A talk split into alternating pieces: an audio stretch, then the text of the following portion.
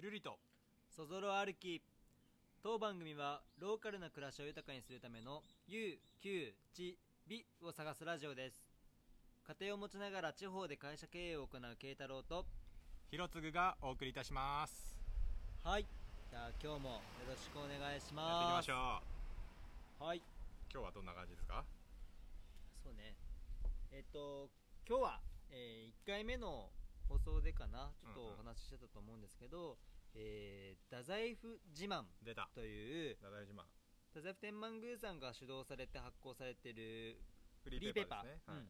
でいろんな太宰府の、まあ、魅力というか、うん。太宰府で活動する人のご紹介だったりとか、うん。まあ、文化のご紹介とかしているフリーペーパーがあって、うんうん。その太宰府自慢から、え第何号ですか？それは。これはですね今日は、えー第4号第4号。はい。ですね。だから、えっと、太宰府自慢からいろんなそのコンテンツを引っ張って、えー皆さんにご紹介できればなと思うんですが今日はその第4号の、えー最初の1個目のコンテンツかな、うんうん。はい。3ページ目から始まる太宰府天満宮アートプログラムにつすい。て、えーご紹介とお話とをしていけたらなというふうに思います。ていきましょはい。太宰府ちなみにその太宰府自慢どれぐらいのとこ点取られてんだろうね。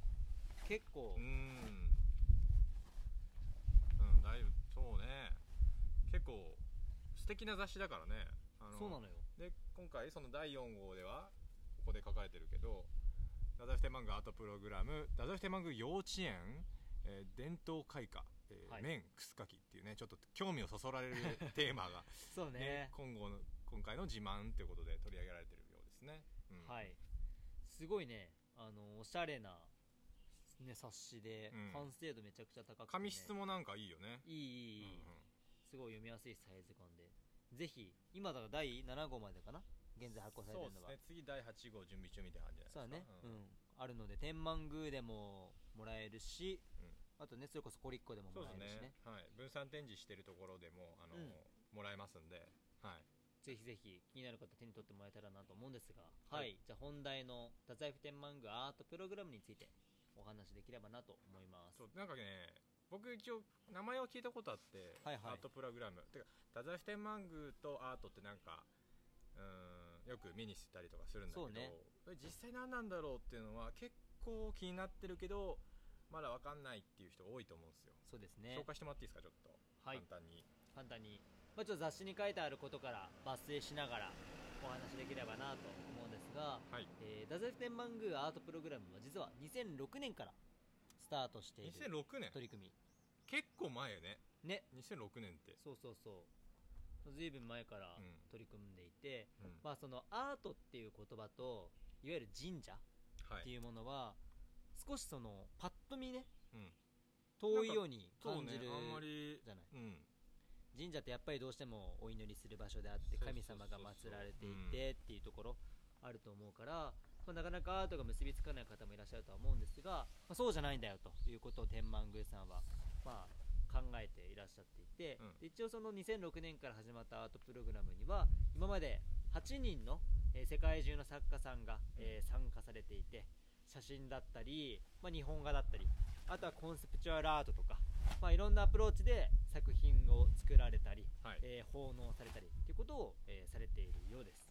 でで先ほど言っていた神社とアートってどういう関係性があるのかっていうところで言うと、えー少し言葉を変えて、えー神社っていう場所の役割はい。がその神様を祀る祈る場所っていうこと以外に、はい。えー宝物を守り伝える場所でもある。なるほど。っていうのが神社の役割であり特徴、ね、いろんな文化財とかもね重要文化財とかもあ史跡とかも絡んでるところですからね。そうそう。で特に太宰府天満宮で、えーまあ、その祀ってるのが、まあ、文化の神様と呼ばれたうんうんうん菅原道真公っていうこともあって、そう。まあ、いろんなその作品とか、まあ、いわゆるその文化にまつわるものがあるわけだよね、はい。でじゃあ先ほど言ったその宝物ってそもそもなんだっけって話で言うと別にキラキラしているそのうん。宝石とかのことを言ってるわけではなくて、うん。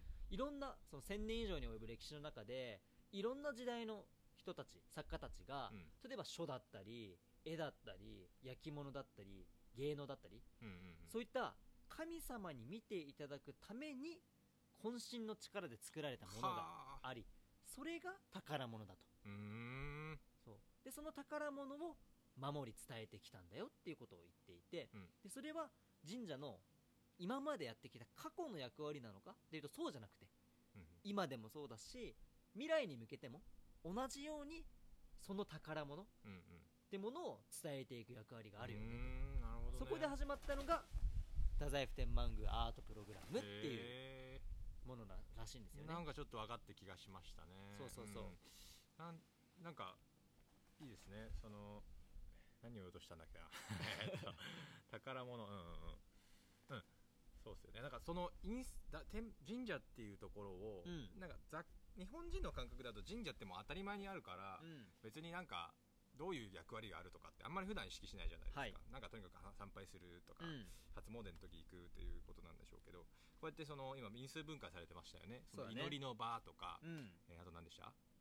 祈りの場とかあと神様がいらっしゃる神場所。様をお祭りしている場所とか、はい。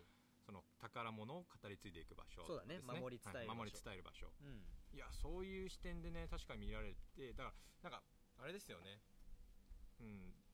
じその当たり前の日本人として当たり前のものを改めて分,、ね、分解してってまた再構築っていいますかうん。新しくこう現代なりに守り伝えていくっていうこと、まさに伝統ですよね。その伝統っていうのは、えー、と継続していくためには常に革新していかないかなうん。けないっていうこともよく言われてますし、うん。ここにもねあのダダフテンマングーアートプログラムで調べると出てくるところに、うん。えーまあ、文化の神様をのえー菅原町田猫を最新としている天満宮では、えー人々が行き交う場所、ねちょうん。もうちょっと簡単に簡単というか、えーキーワードが掲げられてて、うん。開放性と固有性と、うん。うんちょっと難しいですけどね、はい。そういうキーワードをもとにアートプログラムを2006年からやっているということです、はい。で開放性って何かっていうと今の天満宮を見ていただくと分かるようにいろんな人々が行き交う場所だよねと、うん。ね、ものすごいやっぱ観光客来てますし、えー、と一方でそれか、まあ、これが開放性ですよ。いろんな人たちが行き交える場所、うん。神社っていうのはもうあのキリスト教の、えー、と教会と違って門がない。うん。鳥居っていうね、門で門下のようななんか鳥居、ね、があって、うん。すごい開放的な側面がある。一方で、えーこの1100年以上昔から変わらないし天神信仰天神天神様の信仰としての場所の固有性ですね、うん。伝統的なところ。はい。っていうこの側面、2つの側面から、えー見てこのアートっていうのを、えーうんちゃんと大事に、えーこっち現代なりにやっていこうと。いうことでやっているっていうことがなんか最近になって僕はあのー咀嚼できて、うん。うんうん。いややっぱ最最先端だなと、うん。うん大事なことをされてんだなっていうのをうん。なんか思うようになりましたね。なるほどね。確かに確かに、うん。なんかその開放性っていう今ヒロ君が言ってくれたうん。キーワードについて先ほど紹介したその太宰府自慢でも、はい。えーこの太宰府自慢で、えっと、このアートプログラムのことをあの2人の方があの、語ってらっしゃるんだけど福岡市美術館の方々が語ってらっしゃるんだけど、えその方のそう説明文がね7ページ目にあってすごく面白いなと、僕もちょっと今読みながら思ったことがあって、ーうん。その人間ってうん。その共感的に対象を見ることができる。うん生き物っていう、まあ、つまりその共感性共感力っていうものを、まあ、持っている生き物だよねっていううんうん。話をまあどっかでされてらっしゃる方がいたんだって。へでそれでたし例えば例えばだけどその風景とか、ーうん。まあ、例えばじゃあこういう風な空間とかからもこう自分ごと化してこう考えたりすることがこうできるじゃないああそういうことね。人間って。例えばなんだろう。想像でね。そうそうそうそう妄想ですよね言うたら。そうそうそうそうそう、いろんな風景から、まあ、この風景はこういうことを伝えてるのかなとか、まあ、例えば気持ちがいいなって感じることも共感の一つだと思うし、はいはいはいでそうした時にその神社が持つ開放性ってそういう共感力とか人が持つその感じる力っていうものを発揮させる場所でもあるんじゃないかっていうふうにこうすごいな。は言っていて、いはいはい。例えば僕らもさ思えばさお祈りするけどさ、うんうん。まあ、正直そこにいる何に対してお祈りしてるかっていうとさその神様だけど、ん。目には見えないそのそうね。自分で作り出してるところはあるよね。実体として見つけられないものに対して、うんうん僕たちは思いを寄せるわけじゃない、はいはいはい。まあ言うなればその空っぽなものっていうこと、うんだけどそこをそれ自体がでも例えばだけどじゃあ受験のために来る人たちは、ここでお祈りして神様が僕らのことをきっと応援してくれてるはずだっていうふうに、うんうん。例えば受験の時とかも勝手に隣に感じるわけだよねそれを、うんうん。でそこからなんだろうそのパワーをもらってさ、うん。いろんなことを感じ取ってさうん。うん動いていける考えていくうん。わけじゃない？そうだね。からその開放性っていうのは空っぽだけど、うん。えー何か伝えられるものがあるっていうそれがなんかこう神社の面白さであってはいはいはい。すごくその不思議な力なんじゃないかっていうことをこの記事でも書いててはあ確かにすごい面白いな。すごい視点だなやっぱ。ね。そういう方がこう語自慢してくださるとまた改めてね興味持つよねそういう風に視点で見ると、んそうそう。まあだから多分アートプログラムっていうのがさっきも言ったように太宰府天満宮が捉えるアートっていうのは、うん。えっと言うなれば宝物であってはい宝物っていうのはその神様に向けて表現している、こうん。う渾身の力で表現しているいろんな作品、うん。書だったり絵画だったり、うん。だからそれを展示することで、えーそれを発信することで、まあ、開放性の中でいろんなことを感じてほしいうん。知ってほしいっていうことなのかなと、とプログラムのねアートってさやっぱりどうしても普段の仕事とかうん。暮らしではちょっと遠いものじゃない、うんあの遠いね。ね、美術館とか行くのもちょっとこうかしこまっていくっていうところもあるんだけど結構この神社から見見てみるとものすごい日常にあるものだなと、ね、さっきおっしゃってたように、自分を投影してこう妄想してみたりとかこういろいろ感じてみたりとか、はい。ね、なんかすごく自分を主人公にできるようなうん。感じですよね、うん。なんか仕事とかではやっぱ人との関係とか仕事の都合があるんだけどもうこの一回、えー、と一自分として、ね、素直な気持ちで神社を訪れてそこにある美しいものだったりアートに触れることでうん。なんかリセットできたりするんだろうね。うんうん。うんそうだねそうだねそうそうそうでねまあそんな風なアートプログラムの、えーいろんな展開ではい。まあそれこそのその宝物殿って言われるところでねいろんな作品がそうですね。ダダステンマングの中には宝物殿っていう、ね、あの収蔵品とかを展示するあの施設があるんですよ。そうそう展示されてるっていうのもあるし、あとは、えっと、境内美術館うんうんうん。っていうね、あのー前回のラジオでも少し触れましたが、えーて天満宮の境内全体が美術館っていうような捉え方をしてうん。境内のいろんなところにそのアート作品っていうものを散りばめてるんだよね。うんうんうん。だから天満宮を練り歩けば自然と偶発的にアートに出会えるっていう風なすごいことじゃない？なんだけど。なんかすごい開放的だよね本当に。うん。ね。ねなんか神社にアートって。うーん。そうそうでなんかそのアートにも、まあ、いろんなその先ほど見たように8人のアーティストの方々が過去もう参加されてらっしゃるから、うんうん。いろんな作品が置かれてるわけなんだけどはい。でその境内アートっていう境内美術館っていうのも、えーいろんなそのなんだろうな特設サイトもあって、いろんなしその作品の紹介とかもあるから、うん。ぜひぜひ見てもらったりそれこそ探してもらえたらねうんなんかまた楽しみ方も変わってくるのかなと思って。でそうですね。なんかちょっとね最初の、まあ、紹介の一部として、作品をなんかご紹介できたらなと思うんだけどいいですね。この間ちょうど、ねうんうんうん。通りかかったもんね。そうそうそうそう。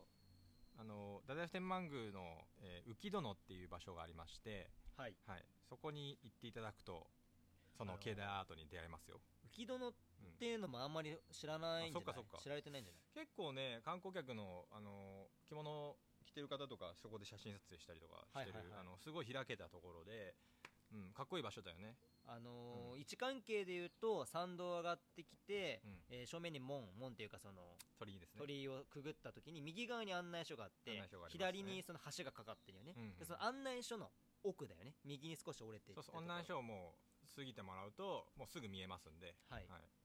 そでちなみにねコリッコカフェなんかはそのまますぐ行って通り過ぎていただければ、はい、ありますんで。コリコカフェの位置情報ありがとうございます、はコリコカフェから一番近い、えー境内美術館ということで, はいでそこにあったのが、えー日本の日本語の題名タイトルでいくと作品名がですねはい。本当にキラキラするけれど何の意味もないものというものになります、またライ面白いよね。はいライアンライアン・ガンダーさん、はい、ね、こちらのすごいアーティストさんみたいですけども。イギリスのアーティストの方だねははライアン・ガンダーさんは、えーちょっと紹介してもらっていいですか、リアン・ガンダーさん。簡単なプロラフィーイアン・ル的なガンダーさんはどんなアーティストなんですか？何アートえーコンセプチュアルアートの機種として世界のアートシーンで注目を集めるというふうに太宰府自慢では紹介されてますね。へはい、で一応その神道とアートっていうところで、はい。天満宮に何度も何度も足を運ばれて、へー。1年半くらいあの一応そのライアン・ガンダーさんがリサーチされた上でへ作品としてなんかできたようなのでもう本当にそれこそ多分ライアン・ガンダーさんの目線で神道っていうもの神社っていうものを多分捉えられた作品があるのかなと。はい。ねそこがさどうだった？言ってみて。なんかさ説明書きがねあの QR コードを読み取ったら出てくるんですよ。そうそうそうそう、でそしたら飛べるんですけどただその説明書き読まなかったら正直ね正直ね。パッと見はあのーこの題名のそう題名にあるようにいろんな金属がうん。一つの球体になってるんですよ、そう。そう。でだから金属なので本当にキラキラキラキラねそ外から見れるんだけど、うん。ただただ本当に置かれてるの球体が。う。そだからで何なんだろうみたいなね。そうう。なんじゃこりゃってなるのは多分結構皆さん多いと思います。そう。はい、ただその作品にされた思いのところだったり、うん。メッセージ性のところでね。まあでもいろんな解釈があるんでこれは一そうそう概に言えない自由だかんですけど。らそれは、はい。うんなんかどうやらそのその本当にまさに金属の丸い塊の、うん実際それは何でもないものとうんうん。も取れるし、うん。でもなその金属がこうギュッといろんな金属が集まってるってことは中に何かしらの力があるというふうに取れるんですよね、はいはいはい。磁力とかね、はい分かりやすいじゃないですか、はい磁石っていろんな鉄をブワーンとくっつける力がある、うんっていうことを、えー神社のうんうんにも感じ取ったっていうことですよねライアン・ガンダーさんは、うんうんうんうん。おそらく。うん。で、えーそういう神社の神日本でいう信仰とか神様っていうのは、えー偶像崇拝じゃないですよね、うん。うんそのい仏仏像とか具体的な物体を崇拝、えーうん。することではなくうん。もう実際神様っていうのは目には見えないものである、うんうん。目には見えないんだけど、えー何か大切だったりとか、うん。何かこう伝えてるようなものっていうそこのなんか共通ポイントうん。みたいなのがあるのかなっていうことで、そうだね、はい。なんかそうそうそう。なんか正直その物体としてそのこの球体の話すると その球体があるからその球体自体に意味があるのかっていうふうにさ最初捉えちゃったわけだよね、まあはいはい。キラキラしてなんか高いものがくっついてくっついてそのなんだろうなその高価なものなのかなとかキラキラしてるし、うん。そうあとはなんかその金いろんな金属片がくっついてるから金属片一つ一つに意味があるのかなとか。ね。そうそうそう、ん。思うんだけどそういったふうに最初考えてたんだけど、うん。今ヒロ君がやってもらってくれたようにもうその球体の意味は、うん。その周りにある目に見えているそういうものじゃないんだよねと、うん。結局は今言ってくれたのはその磁石っていう、うんうん。磁力っていう目に見えないものの力であの物体っていうものが成り立ってるっていうそう。なんですよ、ことだよね、うん、なんかさいやいろいろ俺他にも感じたことがあっていやはいそのそのそういう説明とかねこの QR コードを読み取ってもらったらね見れるんですけどそこからどんどんいろいろねやっぱ連想できるというか学びがこっちにもあって、なんと例えばなんだろうなその、まあ、目にそのゼなんか日本人の感覚ってゼロっていうのがないのかなと思ったりとか、そのはあ。さっきなんか空っぽって言ってたけど、うん。空っぽなんだけどそのさっきなんか投影して、えー自分をはい。写し取って妄想するとかっていうのが、ゼロっていうのはなくてえーっとうん難しい。これはちょっと いや最後まで説明してよ。いやちょっとねこれ。あれなんですよ。流動的にこういろんな考えがこうよぎっちゃって。本当はこれ言いたかったわけじゃないんだけどね。他にちょっと言いたかったことなんだけど忘れちゃった。な忘れちゃった。皆さんもこれ聞いててそうなってるでしょ絶対、うん。うんもう頭の中ぐっちゃぐちゃになってると思うんですけどそれがいいんですよ、うん。それがいいよ普段の硬くなった頭をこう柔らかくするっていうことでそう あのいけるんですよ。リスナー任せなラジオだねこれね。そう完全に飛んだよね。今飛んだ。言いたかったこと飛んだよ。俺めちゃくちゃいいこと言おうとしたんだけど。自分で。はい。なるほどね。いやでも確かにさなんか思うんだけど、普通に暮らしててもさうん。なんかこう目に見えてるその表面上だけのことって実は本質的じゃないっていうことってさ、うん。たくさんあるよね。例えば、うんうん。会話の時とかでもさ、うん普通にこう会話するじゃん、うん。なんかその例えばなんだろうイエスっていうそのはい。回答をしてくれたとしてもさそのうん。イエスにはさ実は裏側にさいろんなその感情であったりとか感情だったりとか、そうそう思いがあってのイエスっていうさ結論になったりすると、実実は一番言いたいこととか表現したいことはそのイエスじゃなくて、うん。その前にあったなるほどだったりとかさうん。あるじゃない。それでもそれって想像力だったりとかさ、こうそれこそ自分を投影してなんかこう感じたり共感したりとかっていうことをしないとうん。わからないことだから、うん。なんかそういうでそれってすごい重要なことじゃん。例えばいやめちゃ言めちゃ重要よ葉のキャッチボールの中でもさ、うん。相手が言ってることだけをさそのまんまさ受け取ってもさ全然なんだろうコミュニケーションにならないことたくさんあるでしょ、うん。ロボットじゃないんだからやっぱ感情で生きるものだからね。そういったふうなことにもなんか気づかされたり、まあ、すごいその想像力を働かせればね、だったりとか自分がだから表面表面上の表層上のものしかこれって受け取れてないのかもなってことをうんうん。思うようにもなるよね。なるそうするとなさ普段さ人が言ってることもそうだし目に見えるものもなんかこれって本当は意味あるんじゃないかなとか、うんうん。っていうふうに相手のことを思いやることに変わったり、あとはそこからなんかアイデア生まれたりとかね。そうっすよね。あこれってなんかここに価値あるように思ってたけど実はここが本当の価値なんじゃねみたいな。いやいいね。いやなんかその今の話とかもしててもケイちゃんすごい生き生きしてるし、うん。こうやっぱり実体物とか数字でしか表せないものってさもう結論ついちゃってるわけじゃないですか、はいはい。けどさこうやって妄想できたりとかする余白があるっていうのがいやうん。これを言おうとしたんですよ、人類のやっぱ進化をはい。促進してきたと思うんですよこの妄想力っていうのが。ね。はい。あのー最近ベストセラーになった本もありますけど、はい。あのー忘れたけどさ。わもうそれ忘れてた。えっとあれあれサピエンス全史だよサピエンあス全史ね、ーはいはいはいあれって結局ですよねあの、えー共同幻想共通、うん。共人類がどう進化してきたっていうとその共通共通のストーリーとかを共有し合ってはいはいはい。その普通さだって普通の動物だと言うてたかがが群れって言ってもさそのうん何十頭とかの話なんだけど、人間ってすごい国とかっていう単位のチーム作れるわけじゃん。はい。それはやっぱり共通の、まあ、幻想って言ってしまうとちょっとねあの語弊があるかもしれないけどストーリーですよね。はい。ストーリーを共通し化して、えー一緒に妄想してそれをし一緒に信じて、えー一緒に行動していったりとか営みを行っていくっていうことがやっぱ人類の進化をはい。実は、えーとが遂げて、えー促進していったということを、えー言っていました。ということで今日はですね終わりにしたいと思います、どこにまだどういうことどういうことどういうこと？えー締めの部分。え分 からなかった今。あだそういう集団を形成していくためにはそういったようなその想像力だったりとか共感力が必要だよねっていうことそうそれが人類の進化を、うん、作っていったなっていうことです。るほどなるほどなるほどね。なるほどね。確かに確かに、うん。僕ねそのごめんホモ・サピエンスのササピエンス全史の話で印象的に思ってる部分が一つあってあお願いします。共有してください。それも今なんかちょっと話通じるかなと思ったのが、そのごめんこの今アートプログラムの話っていうのをいわゆるその人間の共感力とか、うん。想像をかきたてるっていうふうなそういうところの気づきを得られるものだよねっていうふうに、うん。ちょっと今捉えた上での話なんだけれいいどじゃないですか。まあ、サピエンス電子結構読んだ方多いと思うんだけど、あの上巻の方に、うん。あの世界で地球上で一番繁栄してきた動物って何って話があって。まあもちろんそれ人間なんだけどそれはね。なんですね。なんだけどそのそうじゃなくてその、うん。人間以外のほ哺乳類っていうか動物？哺乳類なの？そう例えば哺、乳類誰なんだろうね。チンパンジーとかじゃないの？うんまあ、そのうん繁栄ってもういろんな概念があるんだけど、はいはい。そもそもその存在してる数っていう数っていう部分で繁栄、まあそこ数字だよね、うん。見た目上の数字で繁栄数ってああえっと存在数っていうもので繁栄を測るとすると、一番繁栄してるのって豚とか牛とか鳥とかいわゆる家畜。って言われるもの。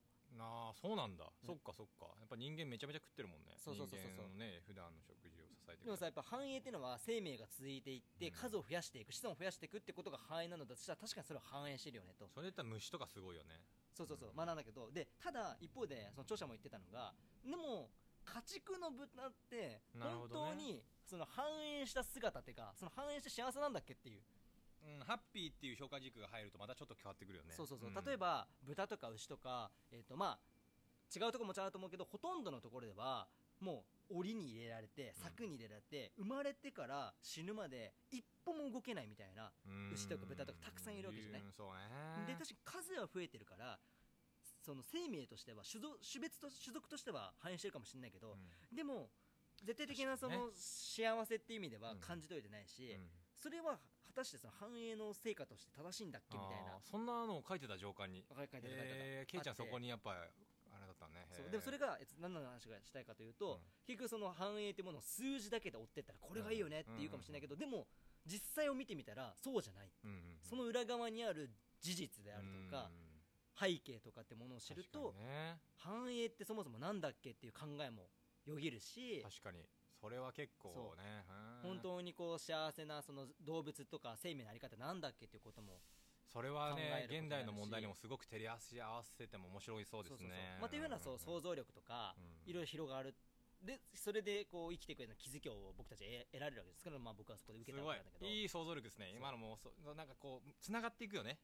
自分の中でつなげられるわけよね。そうそう。うん。だから例えばこれを人間に置き換えてみれば、うん。例えばじゃあ給料めちゃくちゃいいですよと。でただ、いわゆる社畜と呼ばれるようにやれって言われたことだけやって、うん。まあ、ブラックな働き方して、でもお金は稼げますよって。でもそれって本当に幸せなの？とかってさ最近よくあるじゃん。働き方改革みたいな話で、そうっていうことで自分の人生に置き換えて考えることにもつながるし、多分これってそのアートで得られるような想像力とか共感力っていうものをはい。違う形で、まあ、例えば僕なりその読む人たち生かして自分に置き換えて考えることで次の一歩が変わっていくってことにつながっていくからいいっまあ、そういった意味でもアートってさなんかカジュアルだし、うんうん。いろんなその捉え方とかあるから、うん。まあ、僕はそのたまたまこの今アートって話がそういう捉え方しちゃったけど、うん。ねなんか。なんかそうねこういう、ね、話題からこう僕ら対話するだけでもさすごい方向に行ったりするわけじゃない？そうだね。いやいいね。そうだね、うん。この今最初話す内容ねある程度いつも考えてるんだけど、ここういう話話想像しなかった、うん。サピエンス・デージの話するなんて思ってなかったしね。ななななな。いやーでもねそういった問題に着手するのが私たち有給チビでございますので 今後ともよろしくお願いいたします。ありがとうございましたはいそうです。ねはい。じゃあそんな風に太宰府自慢の紹介をちょっと今日はしたわけなんで、はいまあぜひね境内アートをねあ。みんなでねそうね。なんかそぞら歩いて。で多分、ま、お祭りとかもアートっていう捉え方できるよね。ああできるね。だって間違いない間違いない、そう。うんいろいろこう連想できるわけだからさ、なかなか太宰府に来た時はね、うん。なんかそのお祭りとかもそうだしただただ普通の日中とかでもね、うん。境内アート感じてみてもらってもいいと思うしはい。はいそんな風な悠久ちびを、えー、太宰府でまた皆さん感じてもらえたら嬉しいなと思います、なんか有給一部で企画できたらよね一緒になんかあのね。お祭りを参加し参加して見てみようとかで言ってその後いいね。カフェでは語り合うとかさまあちょっと熱く熱苦しいかもねあー。確かに確かに。いいねいいねいいね。そういうのね。なんか肉付けしていきたいよね、うんうん。っていう感じぜひぜですいや、ひはい。今日面白かったです話が。はい。うんうん。ありがとうございます、じゃあちょっと最後に？関連あ恒お例のはい、お便りコーナーいきます。はい。お願いします。えー本日のお便りいただいております。えーラジオネーム、カバッロメランザーニさんからです。神奈川県藤沢市からのお便りです。はい。その土地を旅している気分になれる、えー耳だけバーチャル街案内という文章だけ送っていただいております。で、えー感想感想がリラックスできましたと。ありがとうございます。あはいーなるほど。こういうことをしてくださいってことなのかな？ってそういうふうに感じてますよってこと？気に気になるテーマの中で、はいはいはい。えーとこういうことやったらっていう話かもしれないですし、じゃあ今度うん、太宰府駅からさあ。天満宮のそれこそこのはい境内アートの話とかもしながらさ、そうね、30分楽しめるなんかいいんじゃない？ね。うん、なんかこう最近あるじゃない？あの蒲田博次の朝のルーティンとかじゃなくて、はいはいはい。太宰府の朝のルーティン、うんうんうんうん。わかんないですよ。そういうなんかバーチャル耳案内ね。わかりましたよ。はい。どれだけこう届けられるかはちょっとそれぞれの語りの技量によるんですけど、はい。やってみようじゃないですか。はい。はいはい。ありがとうございます。じゃあちょっと次回以降のね。コンテンツに、うん。うん。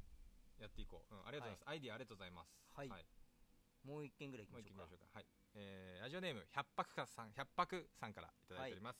えーこちら、阿蘇の高森町からですね。はい最近、美味しいケーキと苦いコーヒーを飲むことに幸福感を感じています。いいね太宰府でおすすめのコーヒーが、えーコーヒーや美味しいケーキ屋さんがあったら教えてくださいといただいております。はい、はいコリッコカフェありがとうございます。っていうのはちょっとね、あの、テーマミソすぎますんで、一応ね、やっぱり行っていただきたいところ、欄干っていうところあるんですよ。はいはいはいはい欄干ねうん、うんここは、ね、一緒に行ったじゃない？いたね、うん。どうだってよくなかった？ですか美味しかったね。あのバナナサンドじゃなくてなんだっけ、えーと卵サンド。卵サンド。そう。バナナサンドって そう。あのぜひ行っていただきたい。あそこ、ね、そのコーヒー屋さんってまあねいろいろあるんですけどやっぱりそのお店自体が焙煎しているお店っていうのはいろいろなコーヒーが味わえるんですよ。しかもオリジナルブレンド結構種類あったよね、そう、ね、いろんなブレンドをしてたりとかあの単単一品種でうん。焙煎してたりとか、なんか、えっと、メニューの中にはね単一品種で1杯3000円とかもあるよ。マジ？そうそうそう。そのぐらいこうまあえっと一番ねお値段お手頃なのは600円ぐらいから確かあったと思うんですけど、はい。うん、そうだね。でケーキもそこありますからチーランズケーキとか。カンさん。だって入ったらさまず正面にカウンターがあって、うん。そこにもうコーヒー豆がブそうそうそうそう。ワーって並んでてね。うん。うんそれだけでもなんかこうコーヒー飲みでみたそいうなそうそう。いやいいとこよ、ね。本当にあとね、うん。まあ、まだいっぱいあるんですよやっぱカフェだったらあとこうやっぱあれじゃない、うん。この間一緒にあの取り組んだコーヒーランタンさん。あおひらんたんさん。あここ紹介しておきたい、うん、しかもちょっと太宰府天満宮とかそういうとこじゃないから、ね、外れてるね。うん。えっと、えー坂本じゃなくて国分住所で言ったら国分なんですけど、でケイちうん前だね、うん。駅でいうと。ケイちゃんの家から結構近くって、はい。うん、ここ住宅街のとこにいきなり現れるコーヒー屋さんなんですよ。はいはい。もう一見家なんですけど、はい。まあ、ちょっとおしゃれな家なんで店っぽいけど、うんその裏庭にあるっていうお店なんですよ。はいはいはいはい。でそこでコーヒーランタンさんも焙煎されていて。そうだね。うん、もうこじんまりとしたお店なんだけどもうなんかな、えっと、ちゃんとデッキスペースもあって、うん、なんか自分の時間を豊かにできるスポットとしておすすめですねあそこそうだね。でコーヒーランタンさんは、あのドリップコーヒーとかも販売してるから、うん。なんか気に入ったものあったら、ね、あコーヒーバッグね。あコーヒーバッグか、うんうんうん。そうそうそうそう。あコーヒーバッグじゃないのあれ。ん？あのなんかさあそあ紅茶と一緒でえっとコップにお湯注いだらあの煮出していくみたいな。そうだそうだそうだ。なんか普通こうドリップしていくんだけどこう煮出していく。これ伝わってますかね皆さん。あの、うんとにかくこれは飲んでみないと分かんないです。はい。持ち帰れるし、なんかねコーヒーランタンさんの特徴としてはすごいすっきりしてるなっていう印象、うんうんなんかどれもいろんな豆あるけど、うんうんうん。飲みやすい。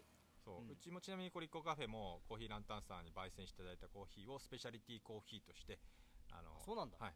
一杯、えー700円で、はい、はい、もうこれはいや全然違うんですよやっぱり。本当にあ味わっていただきたい。でその時のおすすめのあの品種をはい。焙煎していただいて出してますんで、はい。まあ、ケーキはねコリッコカフェもありますんで、はい、そうだね。い。ちごタルトねコリコ今のいちごタルトがあります。しその季節によって変わっていきたいと思いますんで、はい、まあ、他にもいろいろあるんですけど、まあ、ちょっと紹介しきれないです。またちょっと次回そうだね聞いてください。ケーキ屋さんなんかちょっと探しておきたいね。僕もね最そうね。近奥さんにケーキ持って帰りたくてちょっと探してるんだよね、あそうなのね、うん。一応ねトプロー前にはあ。あるのよ。なんかちょごめん名前忘れちゃったんだけど。のねジャンドゥでしょ。ジャンドゥジャンドゥジャンドゥあそこマジうまい。あ本当に。そうそうそうあそこ本当に美味しい。俺はねケーキっていうよりもシュークリーム派あーわなんですよ。かる。もうめちゃくちちゃうまいあそこのシュークリーム、うんうんうん。あそこのシュークリーム本当に美味しいんで、うん。あいいね。だからトプロー前で、うん。ジャンドゥプラスコーヒーランタンとか組み合わせいいじゃんいいじゃん、いいかもねじゃあ一回こうふこ天神の方から来る場合一回トフロマーで降りちゃってジャンドゥ食べて、手満宮参拝してもいいと思うしね、いいね。うん、ランカン行ってみたいな。はい。もうすごい。いやいろいろなんかコースが出てきそうですね。はい。はい。じゃあ今日はおとわりコーナーそんな感じで。はい。